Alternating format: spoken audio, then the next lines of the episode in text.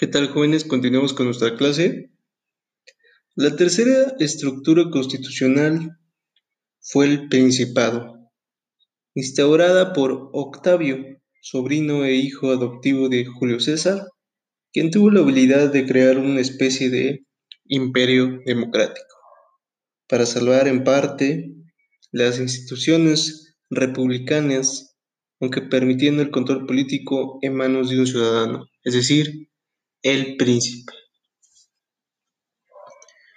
Entonces, después de la, mm, de la República, se constituyó el Principado de este sobrino de Julio César, que trató de rescatar en parte las instituciones republicanas.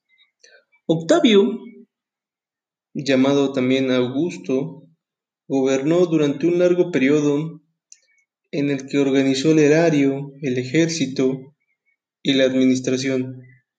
Embelleció la ciudad con magníficos edificios públicos y templos. Es decir, Octavio, también llamado Augusto, fue el que embelleció Roma.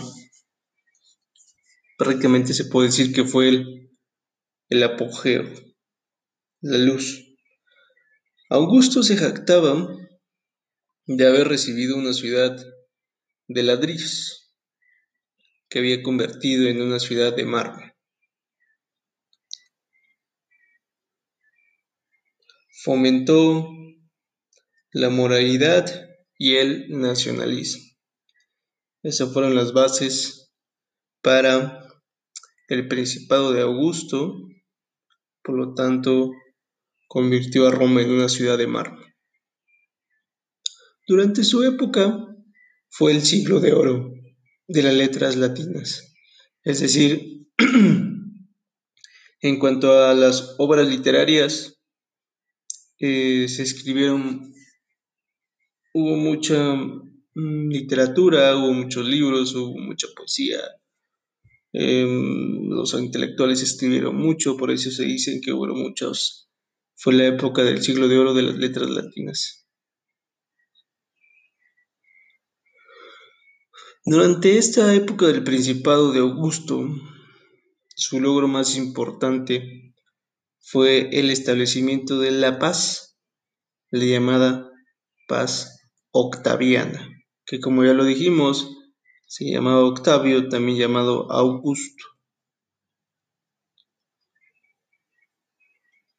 Roma llegó a su cenit en todos los órdenes. ¿Qué quiere decir? A su apogeo, a su esplendor, a su mejor forma. A eso se refiere.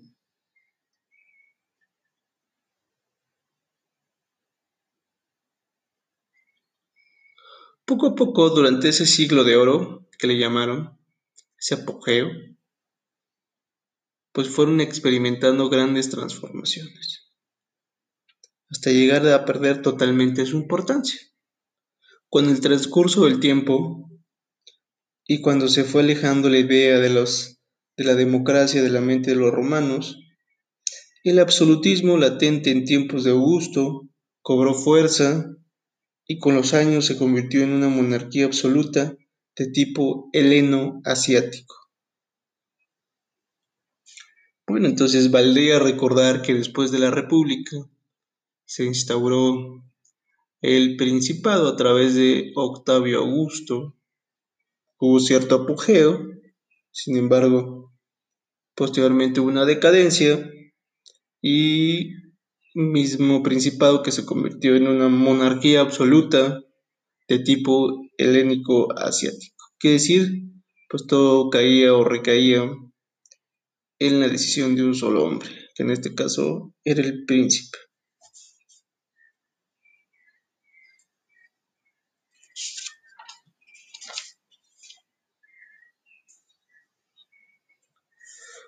La cuarta forma de gobierno que se dieron los romanos fue del imperio absoluto o dominato. Repito, la cuarta forma de gobierno fue el imperio absoluto o dominato, que tuvo su momento culminante durante el reinado de Diocleciano. Entonces, posteriormente fue que nace la cuarta etapa, que es el imperio absoluto que se da con Diocleciano, que trató sin lograrlo a través de una reforma profunda constitucional de impedir la decadencia y más tarde el hundimiento del imperio romano de Occidente. Recordemos que esa parte de Roma era considerado Occidente y del lado derecho era considerado Oriente. Entonces, Diocleciano forma parte del imperio absoluto quien trató de impedir la decadencia y hundimiento del imperio romano. Cabe mencionar que hay varias causas del hundimiento. Dentro de estas causas se encuentra el peligro militar, es decir, un levantamiento por parte de este sector, la crisis económica social, la desmoralización de las costumbres en las clases económicamente privilegiadas, el nacimiento y desarrollo de la ideología cristiana que comienza a aglutinar las clases populares, la invasión de los bárbaros, la burocratización del aparato estatal. Entonces podemos observar que no solo fue un factor para la decadencia del imperio romano, sino más bien fueron muchos factores que fueron decayendo y por al fueron descuidándose con un objetivo de declarar la decadencia de Roma. La reforma constitucional de Diocleciano se llamó tetarquía. Repito, la reforma constitucional de Diocleciano se llamó tetrarquía y consistió en la división territorial del imperio en cuatro partes es decir, el imperio romano fue subdividido en la Italia, el Oriente, las Galias y la Iliria. Repito, esta la reforma constitucional de Diocleciano se llamó tetrarquía, tetrarquía, que se dividió el imperio romano en cuatro, que fue Italia, el Oriente, las Galias, y la Iliria.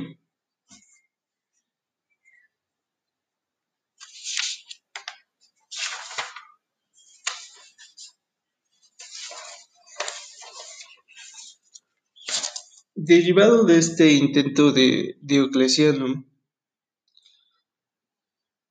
invariablemente se dio la caída del imperio de Occidente. Quedaba únicamente su obra cultural su lengua, su literatura, su derecho y su religión. Repito, quedaba solamente su obra cultural, su lengua, su literatura, su derecho y su religión. El imperio romano había caído en manos de Diocleciano, quien lo único que trató fue de rescatar la tradición romana a través de su reforma llamada tetrárquica, tetrarquía, perdón. Sin embargo, no tuvo éxito.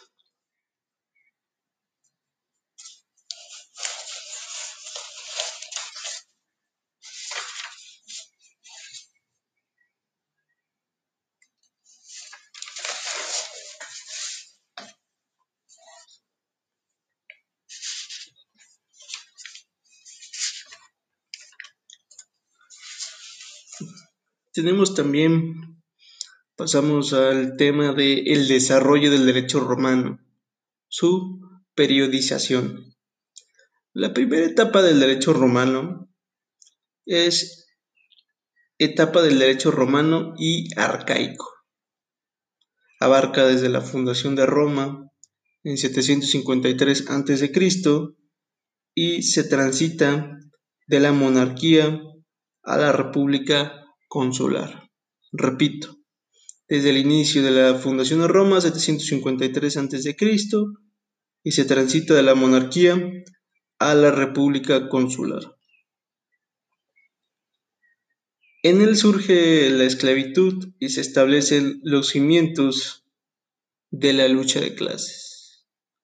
Hay una clasificación, hay una diferenciación, hay una división entre clases.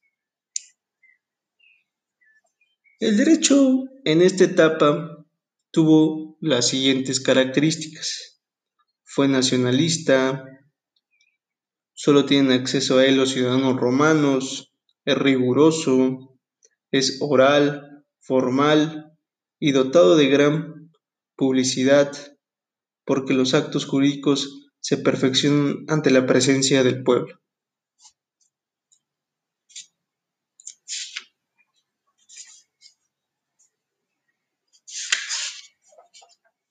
La segunda etapa del derecho romano fue la preclásica. Abarca desde la promulgación de las leyes de las doce tablas hasta la ley Aebutia. Durante este periodo Roma lleva a cabo la conquista de la península itálica y se extiende hacia ultramar. Entonces, repito, abarca desde la promulgación de las doce tablas hasta la ley Aebutia y específicamente la conquista de la península itálica y se extiende hasta ultramar. Pasa de una economía familiar cerrada a un régimen de mercantilismo económico. El derecho romano coloca a la equidad sobre la seguridad como el valor más preciado. Entonces, la equidad y la Seguridad es el valor más preciado. Ahora bien, esta etapa preclásica pues es em, muy importante para el derecho romano porque ahí fue donde se creó el derecho mercantil. Como pasó de una economía más familiar a un tema más mercantil. La tercera etapa es el derecho romano clásico.